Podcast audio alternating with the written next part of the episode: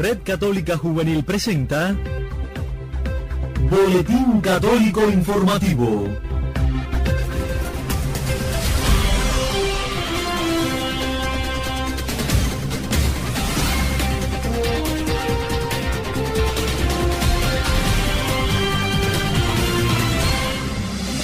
Hola, ¿qué tal amigos? Bienvenidos a una nueva emisión del Boletín Católico Informativo de la Red Católica Juvenil Cubana correspondiente a este viernes 22 de noviembre de 2019. Agradecemos como siempre a cada una de las emisoras latinoamericanas que reproduce nuestro espacio en sus parrillas de programación. Les invito de inmediato a entrar en nuestra página de titulares. Recibe Eusebio Leal Spengler, historiador de La Habana, la condición de doctor honoris causa de la Pontificia Universidad Lateranense. 7.000 jóvenes no cristianos estarán en misa con el Papa en Japón. Como siempre les invito a una pausa antes de ampliar estas y otras informaciones. A todos muchísimas gracias por la preferencia y buena sintonía. Solo el amor nos renueva. Somos un gran equipo de hermanos llamados a anunciar el amor y verdad del Evangelio. Por eso, compartimos la palabra de Dios, reflexionamos y oramos juntos. Ampliamos las informaciones. Conocimos la buena noticia que el historiador de La Habana, Eusebio Leal Spengler, recibió la condición de doctor honoris causa de la Pontificia Universidad Lateranense. Con los detalles ya llega Elena María. Bienvenida, te saludamos. Gracias, Jorgito. El historiador de La Habana, Eusebio Leal, recibió la condición de doctor honoris causa de la Pontificia Universidad Lateranense, con sede en la extraterritorialidad vaticana de San Juan de Letrán, en Roma, y denominada por San Juan Pablo II como la Universidad del Papa. Desde la capital cubana, Leal dictó la conferencia magistral al cardenal Jaime Ortega Alamino, El pastor y el hombre, elogio de la virtud sacerdotal. En ella agradeció a la Conferencia de Obispos Católicos de Cuba por haberle propuesto y también a quien calificó como amigo entrañable, el arzobispo emérito de San Cristóbal de La Habana y a las autoridades académicas representadas por el doctor Vicenzo Buonomo, rector magnífico de la Pontificia Universidad Lateranense. La disertación repasa la evolución de la Iglesia Católica y Apostólica en la isla desde 1492 hasta nuestros días. Evocó la revelante presencia de tres pontífices en el país caribeño, Juan Pablo II, Benedicto XVI y Francisco. Recibo con humildad la toga que me habéis conferido.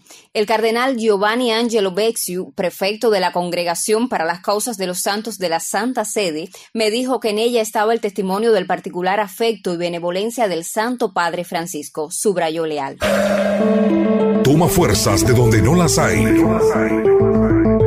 Saca fe de donde no hay más. Donde no hay más.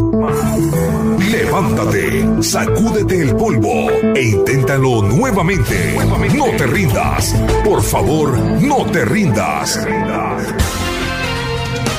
Por estos días aconteció en La Habana el encuentro de la Conferencia Cubana de Religiosos, la CONCUR. Continúan llegando testimonios de la importancia de este evento para la vida religiosa en nuestro país. En esta oportunidad contactamos con el hermano Héctor Dávalo Gil, religioso de la Congregación de los Hermanos Maristas. Bienvenido hermano, te escuchamos. Sí, efectivamente, muchísimas gracias. Por estos días la Conferencia Cubana de Religiosas y Religiosos, CONCUR, celebró su encuentro anual de superiores mayores en la Casa de la Inmaculada de las Hijas de la Caridad en la ciudad de La Habana.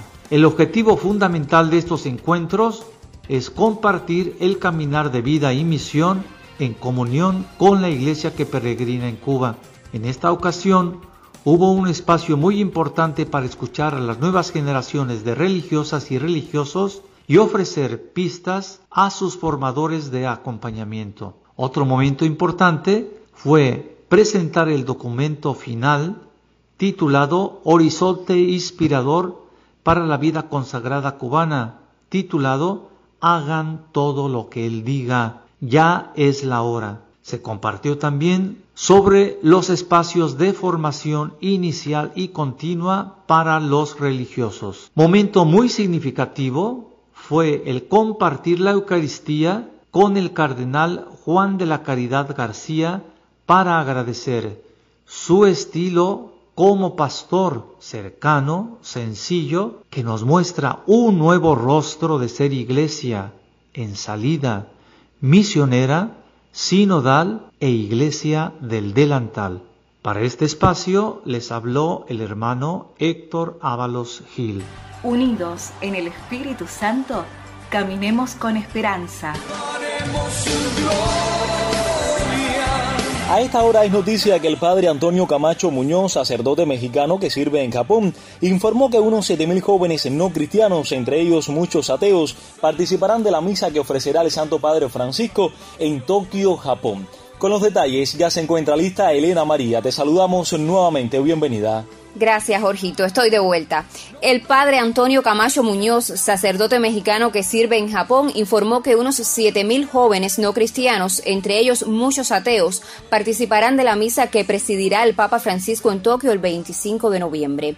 Los 7.000 jóvenes no cristianos y muchos de ellos ateos, mayoritariamente son de Tokio y sus alrededores, universitarios en su mayoría. Van a participar en la misa del Papa el lunes 25 en el Tokyo Dome, que se celebrará a las 16 horas, según informó a Así Prensa el sacerdote que pertenece a los misioneros de Guadalupe. El sacerdote recordó además que esta misa en la que participarán todos estos jóvenes tiene como marco el tema de la visita que es Defendamos toda la vida, lo que implica todas sus acepciones. El padre Camacho dijo a Así Prensa que se espera que el Papa dé un mensaje de esperanza y de vida para todos los japoneses, porque en el país hay muchos suicidios y donde la mayor parte del tiempo ellos estudian o trabajan. Hace falta tener tiempo para la familia. Seguimos conociendo otros detalles del encuentro de la Conferencia Cubana de Religiosos que tuvo lugar recientemente en La Habana. En esta oportunidad, el contacto es con Sor Nadiesca, presidenta de la Concur. Escuchemos. Sí, efectivamente, muchas gracias. Nos encontramos con Sor Nadiesca Almeida, Miguel, hija de la Caridad, actual presidenta de la Conferencia Cubana de Religiosas y Religiosos, a la que queremos pedirle qué sabor le ha dejado este encuentro de superioras y superiores mayores y algunos de los desafíos para la vida consagrada que peregrina en Cuba. Sornadiesca. Primero responder de los sabores que puedo decir, el sabor de gratitud a Dios por su manera de guiarnos, por su presencia fiel, por permitirnos vivir dos días de reflexión responsable y sincera. Un sabor de respeto por la vida de los consagrados, por su entrega generosa y sacrificada sabor de esperanza por todos los que desean, sueñan y quieren seguir entregando a nuestro pueblo. Como desafío quisiera compartirles cuatro. Seguir haciendo caminos juntos como iglesia, vida consagrada y como pueblo. Seguir creyendo y acompañando a las nuevas generaciones. Seguir apostando por una iglesia que camine entre los más pobres, pobres, que reconozcamos el valor de lo pequeño, de lo que se gesta en el silencio Finalmente, el desafío de mantener la esperanza, de ser testigos arriesgados y creíbles y seguir dando todo por Jesucristo y su reino. Desde este espacio les informamos que Audiovisuales Bandor prepara un próximo stock de catequesis, meditaciones, oraciones y música para vivir mejor el tiempo de Adviento y Navidad. La primera entrega será en la solemnidad de Cristo Rey, con reflexión del padre Bruno Rocaro. Luego, para cada domingo de Adviento, se ofrecerá un material dedicado especialmente a los jóvenes y para la Nochebuena, un agradable podcast para escuchar en familia, esta vez en formato radial de magazine. Comparte este enlace para que nuestro mensaje llegue a más personas. Comenzamos el domingo 24 de noviembre, no te lo pierdas. Audiovisuales Mandor es un equipo de comunicadores católicos comprometidos con la evangelización y la difusión de la buena prensa, auspiciados por los salesianos de Don Bosco desde el año 2007. Lo conoció aquí en nuestro Boletín Católico Informativo.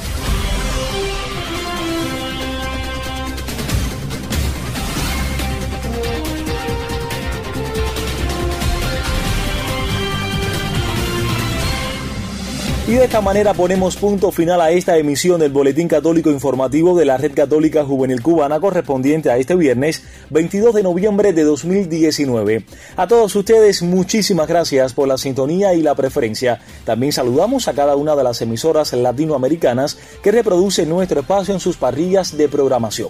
A nombre de todo nuestro colectivo les hablamos Elena María y Jorge Luis Nodal Cordero, quienes los esperan mañana. Hasta entonces, buena sintonía y que Dios los bendiga. Yeah.